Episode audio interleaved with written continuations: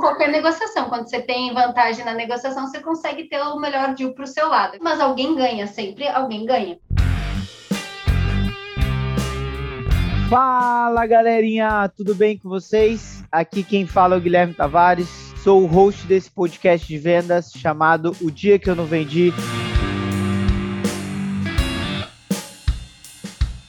Podcast que tem a missão e o propósito de falar daqueles dias tretas de venda, os dias que a gente não marca reunião, os dias que a gente não assina contrato e infelizmente a gente não bate meta. Para isso, vou trazer pessoas maravilhosas que já experimentaram e viveram todas essas situações e o que elas aprenderam com isso e como elas passaram por esse momento tão difícil na carreira delas, tá bom?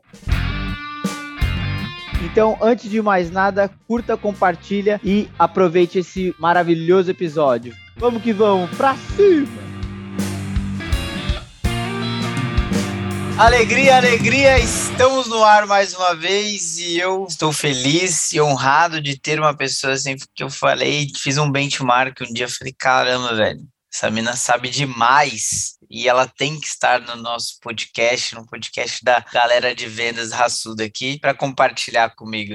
Então, por favor, Natália Quadros, se apresenta para a galera aí, que eu estou muito feliz. Opa, Gui, opa, pessoal que está aí ouvindo. Primeiramente, um aprendizado sempre, né? A gente poder estar tá conversando, discutindo sobre vendas, é algo que eu gosto muito. Nem vale a pena falar quantos anos estou nessa estrada aí, porque faz algum e entrega um pouco, mas é algo que eu tenho uma paixão muito muito grande. Sou a Nath Quadros, sou gaúcha, sou de Caxias Rio Grande do Sul. Hoje eu estou diretora comercial numa empresa de tecnologia. Trabalho na área de vendas há muitos, muitos anos. Tenho uma trajetória muito grande cruzando, né, uh, vendas e marketing em vários momentos estudei muitas oportunidades a parte estratégica de negócios e principalmente a parte de customer experience. São áreas que eu gosto bastante. Nesse ecossistema né, de tecnologia, de inovação, eu e o Gui aí nos cruzamos e a gente sabe que para todo mundo que está querendo crescer, que está querendo escalar, que está querendo né, ter mais resultados, é importante ter essa troca e foi assim que a gente se aproximou, isso que me trouxe até aqui. E já fico feliz de saber que, pô, chamei atenção aí de alguma forma e não é papo de vendedor, né? Então, acho que o legal é que a gente possa estar tá aí dividindo e, e crescendo juntos, né? Muito bom, Nath. É isso. Até a, a, Renata Carvalho, que eu gravei, ela falou: pessoas comuns inspiram pessoas comuns. Então é muito boa essa frase, eu adorei. Como é que foi essa trajetória até chegar em vendas, né? Porque já, já deu uma pincelada aí. Foram várias áreas, mas como é que foi tudo isso? Conta um pouco desse filme aí pra galera também. Nossa, o filme é longo, mas uma vez eu ouvi uma, uma frase, né? Nasce vendedor, aquela coisa toda, né? A gente sabe que hoje em dia a gente é até errado, né, falar isso, porque existem várias formas de você se capacitar, estudar e, e, e, a disciplina de vendas ela requer muita rotina, muito acompanhamento, muito disciplina de fato, né? Mas eu acho que eu nasci vendedora. Esse é no fim, no fim do dia, eu acho que eu nasci em venda. E é, é, meio bobo falar isso assim, porque eu era pequena, já vendia coisas dentro de casa para minha família. Eu fui atleta, eu sempre fui, tive um espírito muito competitivo, então na minha adolescência eu fui atleta de, enfim, a nível competição de dois esportes, um até ganhei bolsa para estudar na faculdade. E disputei muitos campeonatos. E nessa coisa de disputar campeonato, quem é amador sabe, sempre tinha uma rifa para poder pagar o, o, ônibus da galera que ia e eu vendia rifa e tal da galera do na época era do handball que eu jogava handball. Eu fazia as rifas lá e uma vez um professor meu ganhou a rifa e ele um dos prêmios da rifa era um cursinho para vestibular. Imagina, o professor lá formado, ele disse, ah, não tem, né, por quê, né, e me deu o curso, eu sei lá, tinha lá, uns 15 anos, e eu também não ia fazer o pré-vestibular naquele momento, porque ainda faltavam dois anos para chegar minha, minha vez de fazer o pré-vestibular, e eu vendi, estava sempre nessa função, eu vendia, eu ganhava as coisas, eu vendia, meu pai ganhava um negócio que ele não usava mais, eu vendia na internet, ainda quando não se vendia tanta coisa na internet, me lembro de vender um notebook quebrado no Mercado Livre, foi muito engraçado. Sempre tinha essa, essa situação e eu não gostava de depender de ninguém. E uma das coisas que eu odiava muito era ter que pedir dinheiro para meu pai quem nunca queria me dar. E resolvi que eu tinha que arrumar um jeito de ganhar uma graninha sem precisar ficar pedindo dinheiro para ele. E isso na época do colégio eu já busquei lá vender um Avon, uma revistinha, essas coisas assim, multicanal, eu já aproveitava e vendia para as minhas colegas no colégio. Ah, um batonzinho, um perfume, não sei o que lá. E assim foi como eu percebi que eu gostava muito da área de vendas. E dentro dessa trajetória, pré-adolescência, adolescência ali, eu descobri que eu gostava muito da área de eventos, porque no colégio sempre tinha alguma coisa que estava acontecendo e eu ia negociar coisas e ajudar a organizar, então sempre tive um pouco dessa coisa. E aí, logo em seguida, me formei, né, no colégio, né, não na faculdade, e optei por estudar relações públicas porque era um um, um, curso que me proporcionava estar muito próximo à área de eventos, que era uma área que eu gostava. E logo com 19 anos eu abri minha empresa, uma empresa que existe ainda, né, lá no Sul, acabou virando um negócio familiar com meu pai, mas na época eu abri a empresa para tocar negócios que eu representava, né, comercialmente, principalmente, e organizar eventos, que era minha segunda paixão. Nessa brincadeira aí foi que eu fui descobrindo cada vez mais essa, esse gosto, né, por, por estar na linha de frente, por conversar com as pessoas, criar relacionamento e fazer disso uma rotina, né? E dentro dessa trajetória toda aí trabalhei com comunicação bastante tempo, fui apresentadora de TV durante 10 anos, eu apresentava dois programas diferentes. Um uh, acabava mostrando um pouco do cenário local, né, focado em varejo, comportamento, moda e, e coisas ali da região. E por ser completamente apaixonada por viagens, eu inventei um programa de viagens que não era para ganhar dinheiro, mas era para viver boas histórias. Comecei a oferecer esse programa para companhias aéreas, fiz o meu mapa de prospecção na época, ia para feiras, para ir fazer uma aproximação com as pessoas e conseguir ter alguns programas gravados ao redor do mundo. E isso foram 15 programas, onde eu consegui gravar nos Estados Unidos, em estados diferentes dos Estados Unidos, gravei na Europa, gravei na China, gravei na África do Sul, aqui na América do Sul fui algumas vezes para o Chile, gravei na Argentina, na Bolívia, no Peru. Tiveram vários momentos muito legais, mas eu sempre brinco que foi um projeto que eu curti muito, mas não ganhei dinheiro com ele. Foi um, um projeto onde eu ganhei tudo que eu ganhava, eu tinha que reinvestir no projeto, mas gerou assim uma bagagem cultural muito legal. E, e, e, foi muito legal ter podido negociar coisas incríveis nas viagens e conseguir, ah, pô, falar, negociar com a American Airlines para ganhar os trechos aéreos para os Estados Unidos, negociar com uma outra companhia aérea lá, South Africa Airways, para ir para a África. Essas coisas foram todas muito divertidas e com certeza tem bastante história para contar.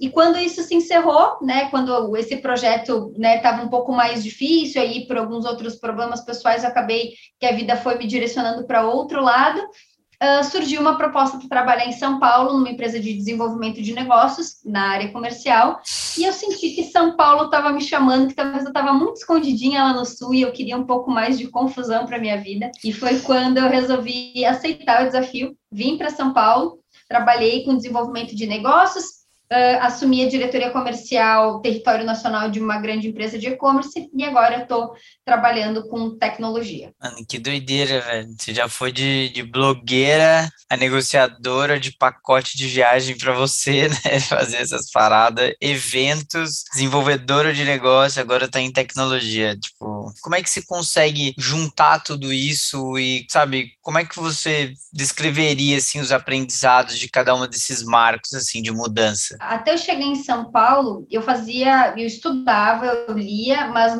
não com a mesma frequência e com a mesma disciplina que eu faço hoje. Uhum. Eu não tinha visibilidade que eu tenho hoje dessa, dessa dinâmica de vendas mais doutrinada. Então eu fazia as coisas no coração. E aí eu acho que essa coisa de ir no coração, de ir no eu me garanto, ela funciona bem para algumas coisas. Então no programa de viagens era incrível, porque eu negociava coisas eu acho que eu tinha tanta vontade de fazer aquilo, e as pessoas dizem, não, eu vou negociar isso com ela, porque ela vai fazer alguma coisa muito legal, porque ela está muito animada com isso. E depois de um tempo foi muito, muito louco, porque eu, fui descobrir, eu fui fazendo amizades, né, nessa, nessa coisa de viajar, e conheci pessoas que de fato faziam isso profissionalmente, que fosse um pouco mais estruturado, pessoas em grandes emissoras, uh, Grupo Globo e tudo mais, e que me falavam que muitas das coisas que eu negociava e que eu conseguia para os meus projetos, a galera de produção da Globo não conseguia para projetos na Globo, o que foi muito louco véio. descobrir, assim. Então, eu fiz amizade com uma menina que ela era apresentadora também de um programa de viagens, Ela uhum. não produzia, eu produzia, apresentava, vendia, uh, roteirizava, fazia tudo sozinha. Mas, mas dentro disso tudo, eu acabei conhecendo essa menina e, enfim, ficamos amigas e ela estava me contando que o time dela não conseguia uh, negociar, principalmente essa parte dos trechos aéreos, que eu conseguia muito facilmente. Isso também é uma das coisas que botou aquela pulguinha atrás da minha orelha, do tipo, será que eu não tenho alguma habilidade que eu posso estar tá contribuindo do lugar maior?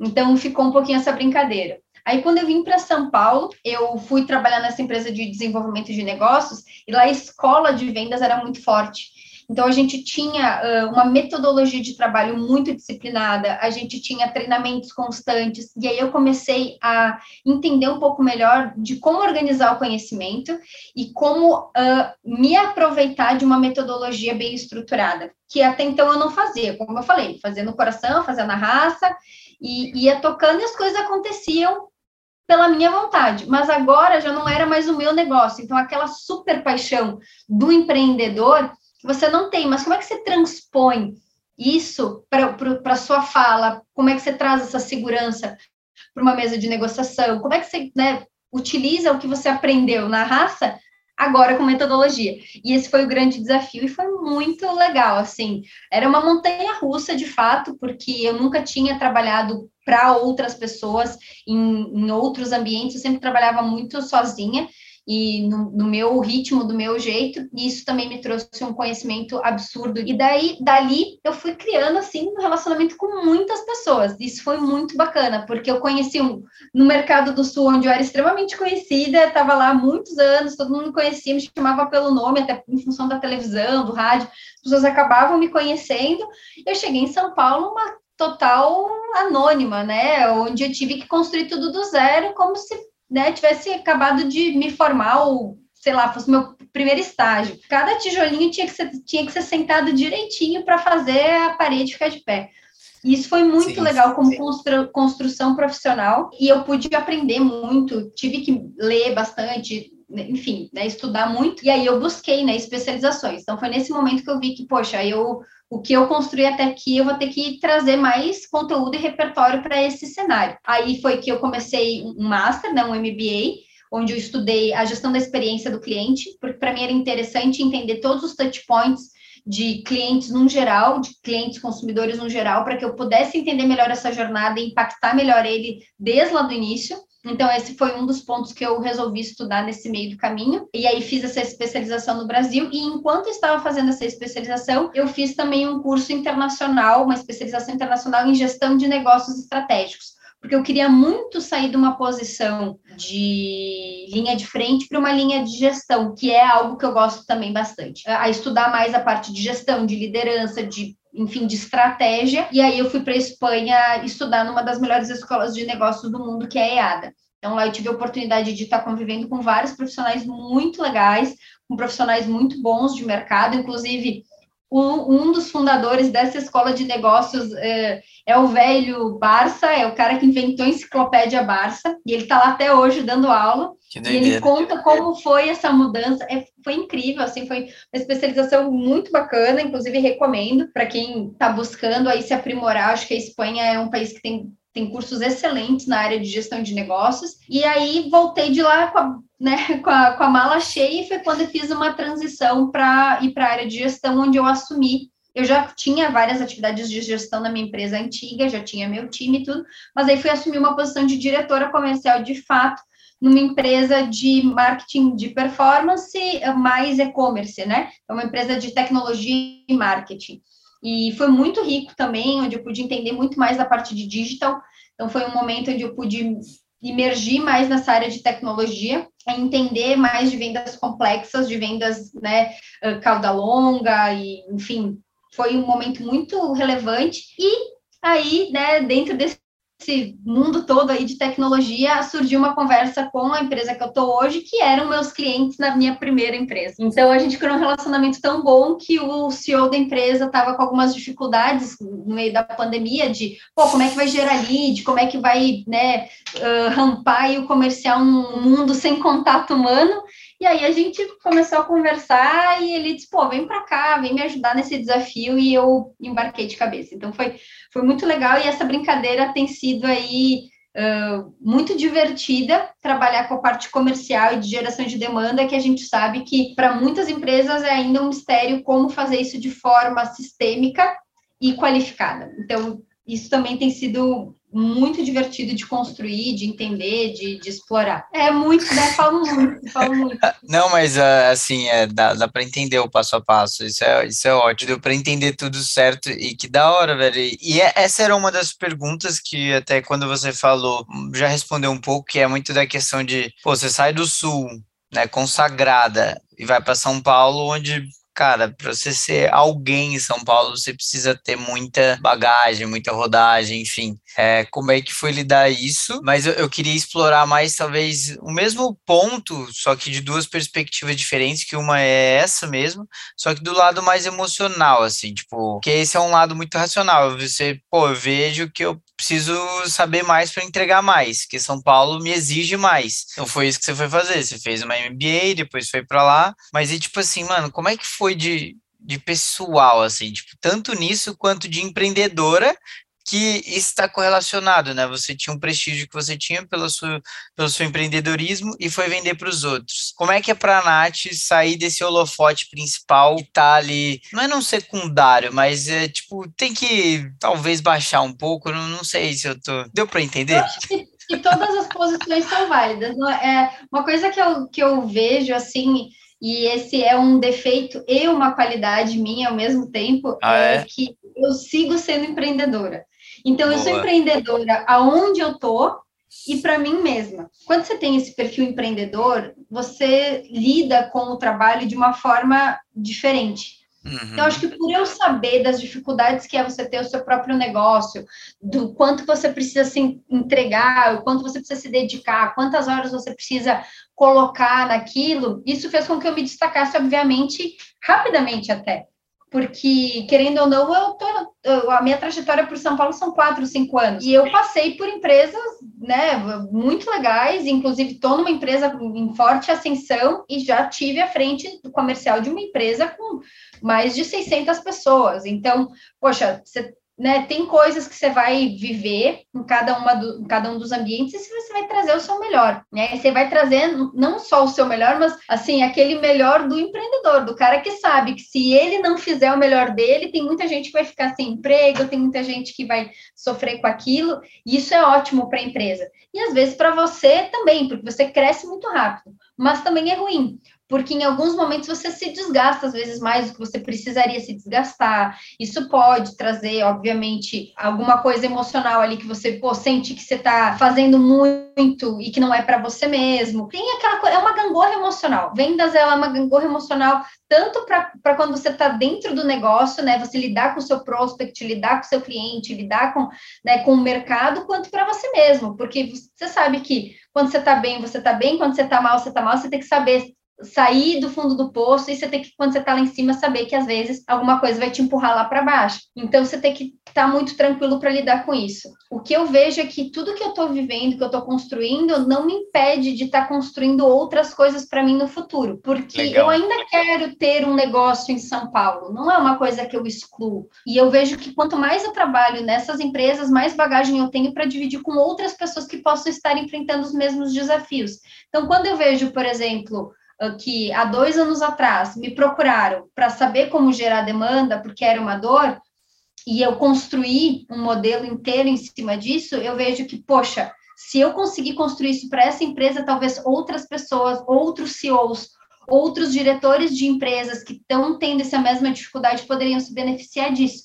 E isso é um caminho que eu vejo como natural para algumas coisas que eu quero traçar na minha vida. Se eu posso ajudar, isso me traz um prazer muito grande. E eu tive em alguns momentos nessa minha trajetória, por ser uma empresa que está numa ascensão legal, porque está num ecossistema de, de inovação, ter uma visibilidade legal, as pessoas me procurarem para pô, Nath, deixa eu entender, vamos fazer uma mentoria, vamos fazer um coach, deixa, né, ajuda a gente aqui a construir algumas coisas.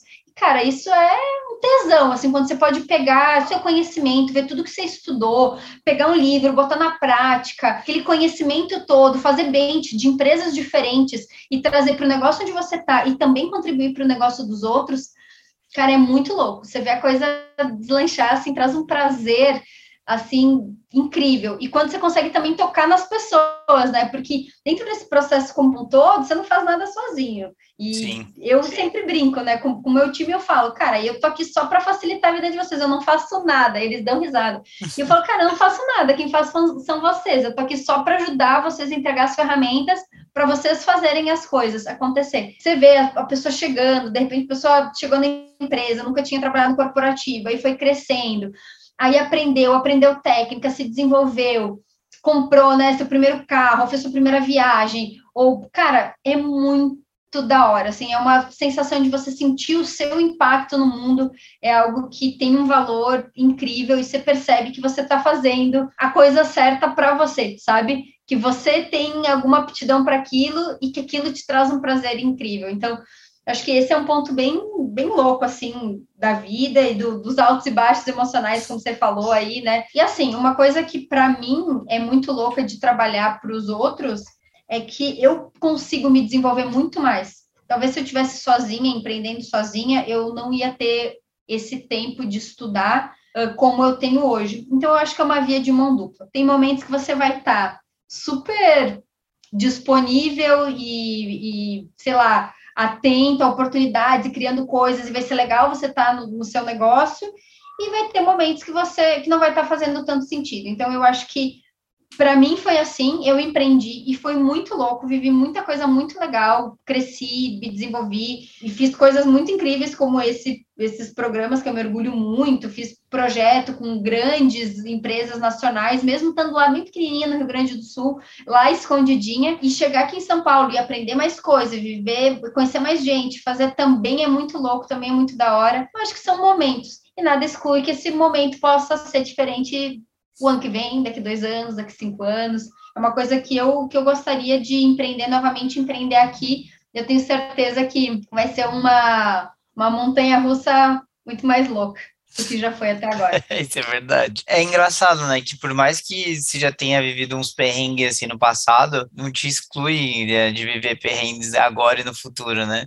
tipo assim, é você pode estar mais calejado e mais preparado emocionalmente, como você falou, mas não necessariamente que você errou uma vez naquilo que você não vai errar nunca mais no mesmo ponto, ou não vai errar às vezes num ponto que outras pessoas vão falar, cara, mas isso é tão, sabe, tão bobo e você tá errando nisso. Você fala, é, cara, eu não sabia. tipo... Ah, isso é uma coisa muito clássica. O óbvio precisa ser dito sempre, né? Às vezes a gente tá no dia a dia e fala, pô, por que a gente não põe um indicador assim? E é coisa tão óbvia, só que faz anos que ninguém nunca falou daquilo. E depois que a gente implementa um indicador, um acompanhamento, uma rotina, um ritual, a gente diz, mano do céu, como é que a gente viveu a vida inteira sem isso? Eu me lembro quando, quando eu entrei na empresa que eu tô hoje, a gente tinha tipo, muito pouco acompanhamento indicador. Uhum. empresa ela tinha um outro formato. E aí, pô, eu entrei justamente para construir isso. E aí eu comecei assim, cara, mas vocês nunca olharam para isso? Não. Daí botava, daí, nossa, mano, agora a gente tem isso. Aí faz, aí pega aquilo daqui, tipo, sei lá, duas, três semanas. Mas e se a gente fizesse uma variante daquilo? E aí a, a coisa vai aumentando. Hoje a gente tem, assim, painéis gigantes de acompanhamento, de métricas, de indicadores, e, e assim, Tá ainda longe de estar pronto, acho que não vai ficar pronto nunca. E a ideia é justamente a gente ir acompanhando e crescendo, evoluindo e mudando, mudando as rotinas, revisando, né? Eu acho que essa é uma parte importante do, de uma liderança, né? De uma pessoa que tá, né, que tem um time, é você assim, revisitar. Pô, tem um processo, revisita. Tem uma rotina, revisita. Tem um é... indicador, revisita, sabe? Eu Sim. acho que essa coisa é legal. Cara, se você falou que tá pronto, né? Terminou, acabou, é que sinal que, tipo, você estagnou, né? Porque é isso que você falou. Tipo, cara, se você tá em constante evolução, pô, você vai no seminário, você faz um workshop, você dá um curso, você lê um livro, tipo, sempre tá pipocando as ideias na sua cabeça ali.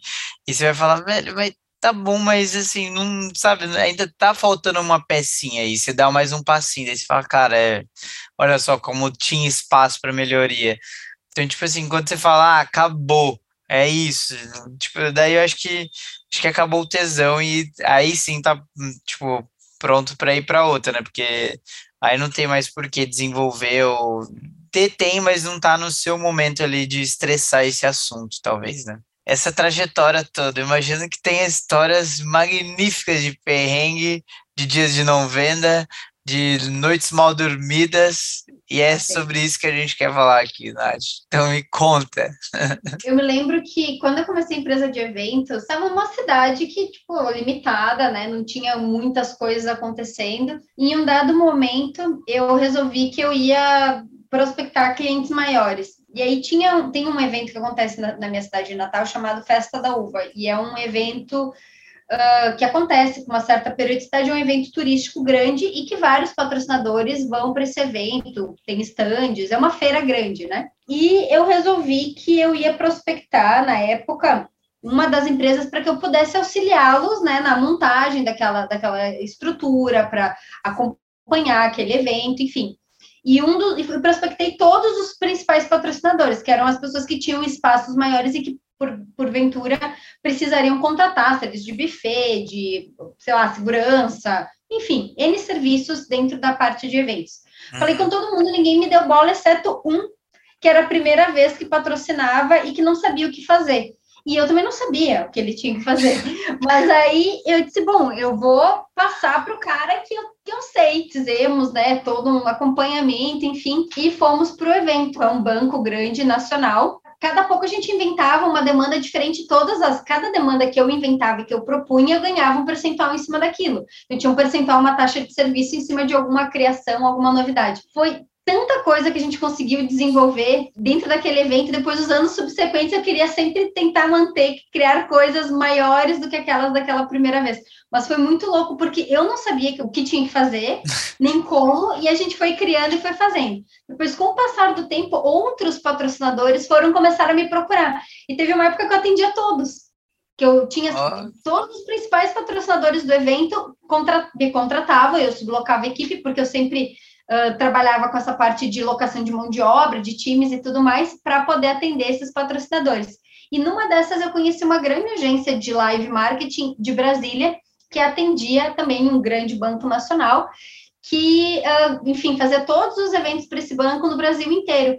E eu comecei a atender, fiz aquele trabalho lá em Caxias, depois tinha um trabalho, um outro trabalho menor em Porto Alegre, e aí, em dado momento, eu acabei conhecendo o CEO dessa empresa, que é um bambambam bam, bam aí do, do mundo dos live marketings aí do Brasil, um baita publicitário, com vários prêmios Caboré aí na, no bolso, o cara é um gênio. E todo mundo tinha muito medo dele, e eu acabei, assim, eu acho que por eu não conhecer tanto ele, eu nunca tive tanto medo. As pessoas falavam... A ignorância, às vezes, é uma benção, né? Total. E aí eu falo, não, deixa eu falar com ele. Ligava direto no celular, coisa que, sei lá, nem a, a, o pessoal do time dele tinha. Intimidade, tinha sim. Intimidade para fazer. E aí, e eu era muito jovem, eu tinha 23, 24 anos. É isso. É isso. E não tinha, né? Menor noção do que eu tava fazendo. Foda-se, né, velho? É, aí ligava para ele e ele brincava comigo sempre. Quando ele atendia, ele falava, fala menina prodígio. Ele sempre falava, fala menina prodígio. Até esses dias eu fui falar com ele, ele falou, fala menina prodígio. Eu disse, gente, mas já passou o prodígio, já passou faz tempo. Esse, trem não passa mais por aqui. E na época, né, chamei ele e disse, pô, fazia um tempo que eu não tava fazendo evento, queria, né, queria grana, pô, queria grana. Aí chamei ele e disse, vamos fazer, como é que tá? Ativações aqui no Sul, o que, que você tá fazendo? Ele falou, olha, eu só tenho um evento aí, um, uma, uma ação grande em Porto Alegre, mas eu não sei se tu vai conseguir entregar e tal. Eu falei, não, bora, entrego. Pô, Porto Alegre, faço mil coisas. Eu tinha feito muito pouca coisa em Porto Alegre. E aí ele falou, não, vamos, vamos lá. Ele, tá, então faz o seguinte, tu me encontra tal dia, tal horário, tarará. Aí fui com ele né, no local, era o hotel dele, o hotel que ele estava hospedado. Peguei ele no hotel e disse: Olha, agora nós vamos num cliente X, me deu zero briefing. Ele falou assim: Olha, tu só entra, muda e sai calada e só escuta. Tá bom. Cheguei no lugar lá, ele chegou lá e falou: Não, estamos, eu tô aqui com a Natália, que é a nossa diretora responsável por toda a ativação aqui em Porto Alegre. Papapá, e eu, meu Deus, é ela que sabe tudo do, do evento. Daí deu o nome do evento, falou o nome do evento que eu nunca tinha ouvido falar na vida, um nome bizarro lá. E aí nós vamos fazer isso. E a equipe que precisa ser contratada para esse evento são 60 pessoas, e aí a gente vai trabalhar em turnos, isso vai funcionar 24 horas durante 60 dias.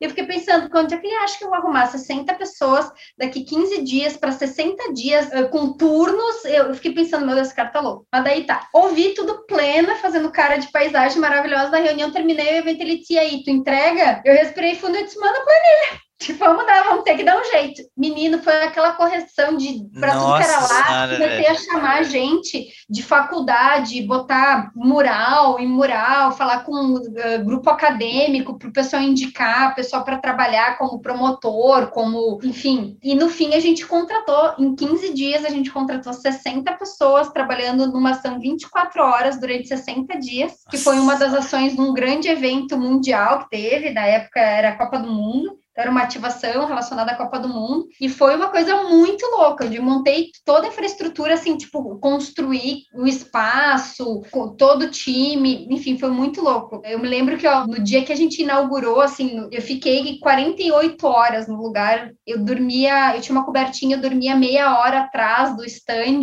uh, entre uma coisa e outra, para poder botar a operação toda para funcionar. Foi muito louco, assim, foi muito louco. Mas o mais engraçado, no fim, foi que, pô, foi uma uma coisa de, de venda, que eu vendi uma coisa que eu não sabia o que, que era, que eu sabia como é que eu ia entregar, mas eu acho que aquela adrenalina de não saber o perigo me fez conseguir entregar tudo e foi muito legal. Eu acho que essa é uma história que eu sempre brinco, que foi muito divertida de fazer na, na época, assim, quando eu penso, se fosse hoje, talvez eu não fizesse, porque eu, né, hoje eu tenho noção do perigo que é você não entregar uma ação dessa, mas na época Sim. foi muito legal. Cara, que doideira, você foi falando, falei, não, assim, primeiro, com certeza, te conhecendo, agora que eu te conheci na, tipo, velho, a hora que você tivesse uma reunião dessa, eu falei, que entra mudo e sai calada, tá louca? Eu não vou fazer cinco perguntas ainda para eu estar tá alinhada? O que, que é isso? Tipo, e outro ponto é, tipo, como assim vai entregar tudo isso, assim, tipo, o risco é muito grande, né? E quanto mais você vai, tipo, amadurecendo, você, você não quer, tipo, jogar as coisas. É lógico, quando você é mais novo, você tem mais ficha e você pensa, mano, se der errado, sabe, não é o fim aqui, é muito pelo contrário. Também agora não, né? Não é o fim para nada, mas você fica muito mais seguro, quer jogar muito mais na estabilidade, né? Em outros aspectos. É que doideira, mas assim, para não dar errado, né? Pô, acho que é a primeira vez que a gente tá trazendo uma pessoa de, de, de, venda de eventos e produção de eventos aqui. Então, tipo, como é que é esse passo a passo, velho? Como é que isso Deus correlaciona? Me Deus me livre voltar. não, eu, eu, ainda faço evento. Hoje, na minha posição, eu olho para marketing, geração de demanda e vendas, né? E eventos é um pô, é uma baita ferramenta para você gerar lead, engajamento, relacionamento. Sim, Ainda faço sim. muito, mas assim, tô do outro lado agora. Agora eu fico tirando sangue como tirava o meu sangue nas negociações, assim. É, é outro, eu tô do Ai, outro que lado maldade. Olha é. que maldade, velho. Você viveu o outro lado, você sabe qual é ruim, você faz a mesma coisa, Natália. Cadê a empatia? É a mesma coisa que você tá jogando no time, né? Se eu, se eu sou jogadora de futebol profissional, se eu tô no Corinthians, eu vou, eu vou jogar pelo Corinthians. Se eu for pro São Paulo, eu vou jogar pelo São Paulo. Se eu for pro Palmeiras, eu vou jogar pelo Palmeiras. Se um dia me mandarem jogar no, no Bragantino, lá do Red Bull, eu tenho que ir lá no Bragantino Red Bull. E assim, vou ter que fazer gol, não vou ter que fazer gol?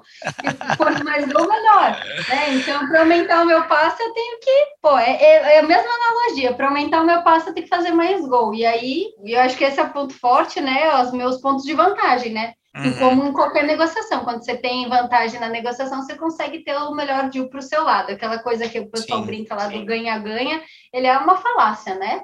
Uh, alguém vai ganhar na mesa. Uh, alguns mais, outros menos. O importante é que todo mundo saia minimamente né? feliz, satisfeito, mas alguém ganha, sempre alguém ganha. Essa coisa do alguém ganha vai ganhar sempre quem tem a maior vantagem. E eu falo, hoje, como fornecedora né, de tecnologia, muitas vezes eu começo perdendo e eu vou ganhar lá na frente. A gente tem que ter noção de aonde que eu estou dentro desse ciclo, né? Porque quando o cara entra é só o começo do jogo, né? Então você tem que fazer aquela estratégia mais de land expand, né? O cara chega e você vai criando, construindo isso ao longo dos anos. Eu acho que dentro desse cenário de eventos, né, tem muitos, muitas variáveis, né? Eu diria que a principal habilidade aqui é você não desistir até que a coisa não está pronta. Então, você tem que ter muita energia para colocar naquilo, porque eventos é uma coisa que isso é uma brincadeira. Foi até um diretor do Bradesco, que eu, enfim, fiz vários eventos para eles ano passado. Ele falava para mim, Natália, é, parece bobagem que eu vou te falar, mas trabalhar com eventos é saber lidar com eventualidades. E quem lida melhor com imprevistos e eventualidades se dá melhor nesse mercado. Então, a pessoa tem que ter muita energia para fazer mudanças muito rápido, para se adaptar muito rápido, tanto a negociações quanto a infraestrutura. Então, às vezes você contratou um time, a pessoa do uma, algum promotor, alguém resolve que não quer ir, você tá são contratações muito rápidas, não são coisas com compromisso. Então você tem que lidar com coisas, às, às vezes precisa da pessoa e a pessoa não está lá aí cai uma lona. Aconteceu comigo de eu montar uma feira agro, um local que chama Expo Direto Cotrijal, fica num parque de eventos em uma cidade chamada Não Me Toque, que é no interior do interior do interior do Rio Grande do Sul, não tem nada de infraestrutura lá, caiu uma chuva de pedra, começou a, assim, era um, um estande a céu aberto, não era num pavilhão de eventos, não é um centro de eventos fechado, coberto, é um centro de eventos a céu aberto, é tipo é um gramado, basicamente. E aí a gente criou, montou uma casa lá e começou a chover dentro do negócio, né? um temporal, então você tem que correr, chamar eletricista, montar, puxar fio. Então você tem que estar preparado que a qualquer momento alguma merda muito grande pode acontecer. Não, você pode ir pra guerra já, Nath. Tá doido. Era muito louco, era muito louco, assim. Foi bom enquanto durou. Hoje eu não tenho, eu não tenho mais essa vontade de estar tão na linha de frente assim, porque de fato é uma profissão que desgasta bastante, principalmente quando você está no campo, montando, uhum. atuando mas é uma escola para a vida inteira, porque você vai lidar com diferentes tipos de pessoas. Então, como eu falei, às vezes você está lá com um cara que é um carpinteiro, um eletricista, tocando uma coisa de infraestrutura de, um, de uma coisa, num outro momento você está falando com alguém de alta tecnologia para painéis de LED com projeção ou você está criando um videogame para uma ativação, você tem que entender de coisas diversas e pessoas. E você tem que se relacionar com a pessoa e fazer com que o time trabalhe no horário, faça as coisas por você. E, e, é tudo short, né? Não é uma coisa assim, o cara vai construir uma carreira contigo, então ele vai fazer o melhor dele. Não, ele vai fazer aquilo ali para ganhar a diária dele e olhe lá se ele vai aparecer no outro dia. Então, tem muita coisa muito louca, assim, desde carregar caixa até montar infraestruturas gigantes e contratar pessoas. É muito louco, assim. Não, cara, assim, eu acho que vai ser uma pergunta óbvia, mas eu quero fazer, porque né, o óbvio tem que ser dito e perguntado também. Cara, como é que você tira vantagem de toda essa experiência hoje no mundo que você tá? Olha, quanto mais coisa diferente você vive, mais repertório você tem. É aquela coisa que o pessoal fala que criatividade você não nasce criativo, você vai desenvolvendo a criatividade. Então, quanto mais você lê, quanto mais você vê, quanto mais você estuda, quanto mais você conversa, quanto mais você interage, mais repertório você ganha. Então, basicamente, para tudo na vida, para que você consiga ter melhores experiências e crescer, você precisa ter mais repertório. Aí, pô, se você é músico, quanto mais horas fazendo aquilo, né, tocando o instrumento ou ensaiando, melhor você fica. E eu acho que para a área de vendas, quanto mais repertório múltiplo você tem, mais conexões você ganha para poder interagir com as pessoas e construir coisas. Uh, o que, que eu vejo? Eu falo com pessoas, interajo com pessoas de lugares completamente diferentes, com problemas diferentes. Eu tenho que vender um software que eu nunca utilizei na prática, assim, uh, no ponto de vista do meu cliente, eu utilizo dentro de casa ele, mas eu nunca utilizei ele na linha de frente. Então, se eu estou negociando, por exemplo, com varejo, eu nunca trabalhei diretamente no varejo, eu não sei qual é a dor do varejo, mas eu preciso absorver aquilo nas conversas, eu preciso trazer aquilo. E às vezes alguma coisa que eu vivi lá no passado me fala de algum comportamento que eu posso usar naquela conversa ou ter montado alguma coisa lá no interior né, do Rio Grande do Sul, no meio do setor agrícola, me ajuda a negociar um projeto de agricultura aqui, né, de tecnologia para agricultura. E são coisas que você vai aprendendo, vai desenvolvendo e vai trazendo. Então, eu acho que o repertório, ele é fundamental para a área de vendas, porque às vezes você não você não precisa entender uh, tecnicamente 100% daquilo que você está vendendo, porque existem pessoas técnicas para isso, você tem time, você tem suporte, você tem a galera né, de produto, de infra, que vai poder te auxiliar nisso. Eu não, eu não preciso entender qual é o detalhe do código de alguma coisa, eu preciso entender como aquilo ajuda os outros. E quanto mais eu tenho, né, quanto mais eu conheço pessoas e vejo os problemas, mais eu posso trazer esse repertório para o meu dia a dia. Eu acho que isso é a Animal. coisa mais fundamental. E aí até queria fazer um gancho com a parte de viagens, que é uma das coisas que eu sou mais apaixonada. Eu percebo que quanto mais eu viajo, não importa se é turismo, a trabalho, a estudo ou ao quê, quanto mais eu viajo, mais experiências fora da minha zona de conforto eu vivo, melhor é a minha interação e o meu repertório para lidar com as pessoas no dia a dia. e para poder negociar. Porque se eu vou para uma região que negocia mais e melhor, talvez tenha algum bench que eu possa trazer desde uma negociação lá, sei lá, num camelô na China, que nem é camelô que chama lá, sei lá, mas assim, um negocinho de venda de pirataria na China, você comprou alguma porcaria na rua, até quando você vai para um lugar árabe que a galera negocia até o último fio de cabelo oh. com você, ou os Estados Unidos que ninguém negocia nada sabe? Sim. Você vai trazendo experiência e é isso. Mas até isso, Nath, no, no dia a dia, velho. Tipo assim, a galera, até minha mina fala assim, porra, mas vai pedir desconto, sabe, pro tio da, da esquina ali. Cara, mas todo dia você tá no jogo, tá ligado? Todo dia você tá no game.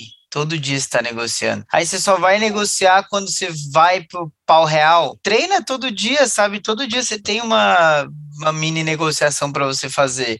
Isso é tipo assim, com a sua mina, pô, que filme que você quer assistir? Ah, eu quero o A, eu quero o B, tá? Essa negociação é violenta. De o que, que você vai assistir, onde é que a gente vai jantar hoje? Ela demora muito e eu já, já consigo entender pelo, pelas minhas vontades. Mas, pelo... Olha só que insight louco. Mas olha só que insight louco, Gui, se você for parar para pensar numa relação. Se tem uma pessoa que é mais confusa ou mais acomodada, isso te traz um conhecimento do tipo, se você está numa negociação com uma pessoa que não sabe exatamente o que ela quer, e aí, às vezes você enfrenta isso quando você está vendendo software ou você está vendendo um projeto ou você está vendendo um evento. Se o cara quer fazer o evento, mas não sabe o que, que ele quer fazer. Então, você consegue impor mais coisas, você consegue trazer ideias, sugerir. Quando você está vendendo um software, às vezes o cara não sabe, ele, ele tem uma dor, mas ele não sabe exatamente como que você vai ajudar ele. Então, você Sim. tem que saber conduzir. Então, pô, olha isso. Você tem que saber conduzir, às vezes, alguma coisa, sabe? Eu não posso, não sei, se a sua mina gosta mais de comédia romântica, você odeia e você adora filme de guerra sangrenta, ela não gosta, você sabe que você vai ter que negociar. Às vezes você vai perder, às vezes você vai ganhar. Então, Sim. você tem que saber quando que você vai trazer cada negociação em cada momento. Você pensa, pô, ela tá chateada comigo, será que eu vou assistir aquele filme bem meloso com ela para ela ficar mais, mais querida comigo? Não então... sei. É uma negociação. É um, nesse Exato. caso, é um calda longa. Ou, tipo Entendeu? tipo assim, eu vou ter que almoçar com ela no restaurante que ela curte para eu assistir o jogo do Corinthians. Isso também rola. É isso, entendeu? Então, a vida toda a gente também é uma, uma negociação. E, e, as, e as pessoas que não se posicionam nas negociações, elas abrem margem para que a gente possa tomar as decisões. Esse é um ponto bem importante. E a gente tem que saber ler isso no cliente. Quando o cara não sabe o que ele quer, ele tem uma dor, mas ele não sabe o que ele quer, eu tenho que ser bom o suficiente para entregar a melhor né? coisa para ele. Uhum. É isso. Muito bom. Top demais, velho. Deu uma borbulhada aqui boa também. O que, que a Nath faz para manter, tipo assim, a performance sempre alta, né? Os rituais da Nath.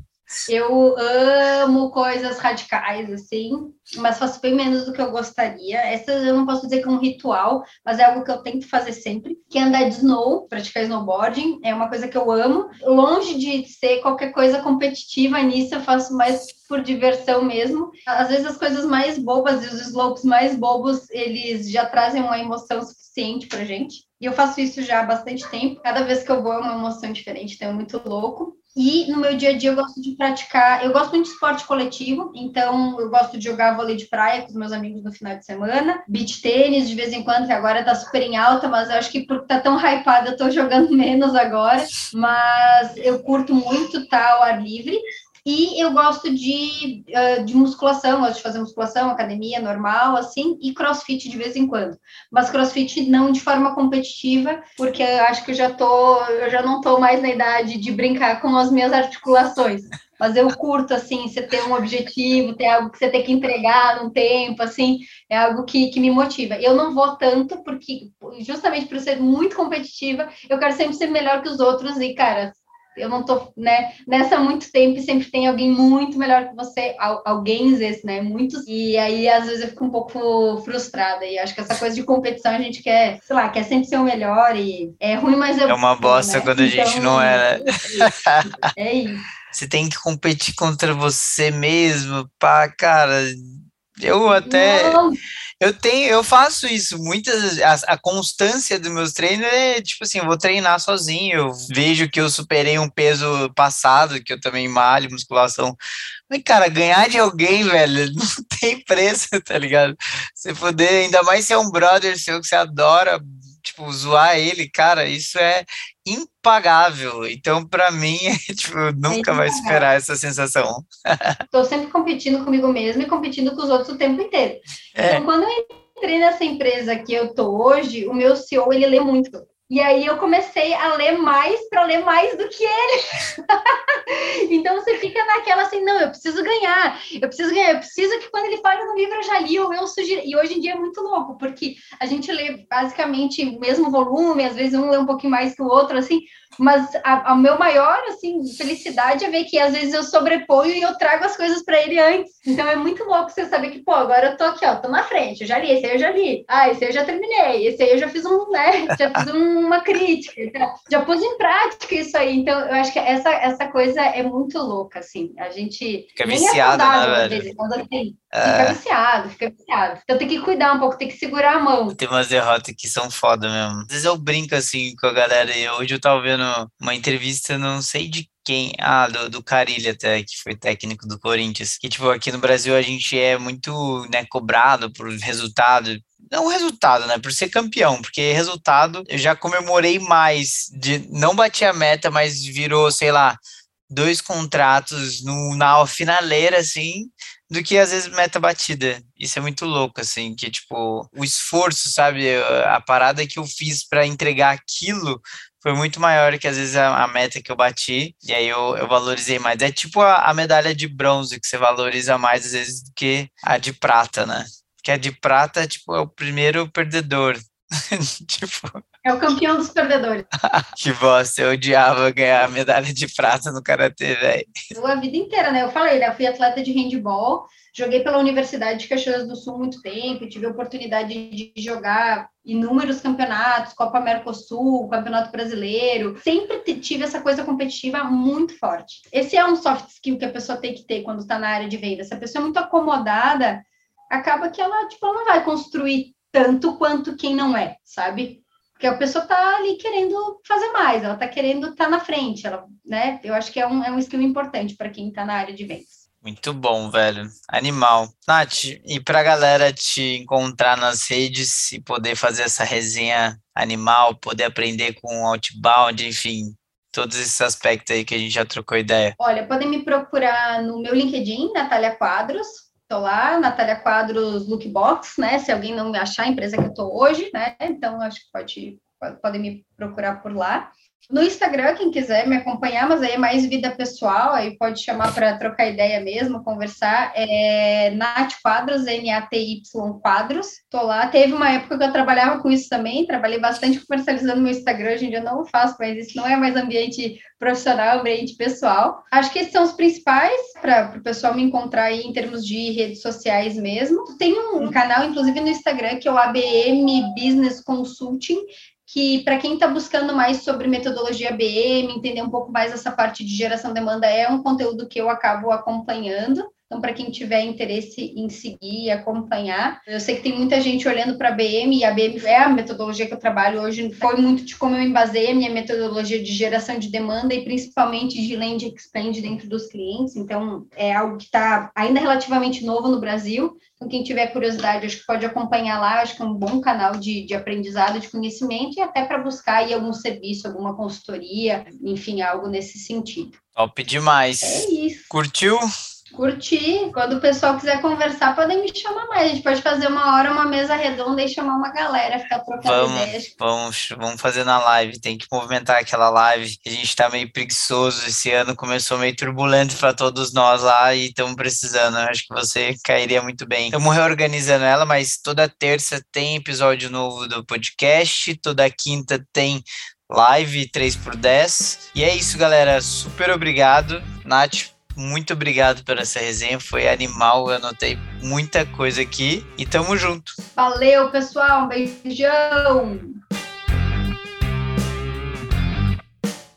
Para você que ouviu o episódio até aqui, meu muito obrigado e para não perder nada, siga nossas redes no LinkedIn, Instagram, YouTube, O Dia que eu não vendi e até a próxima. Valeu!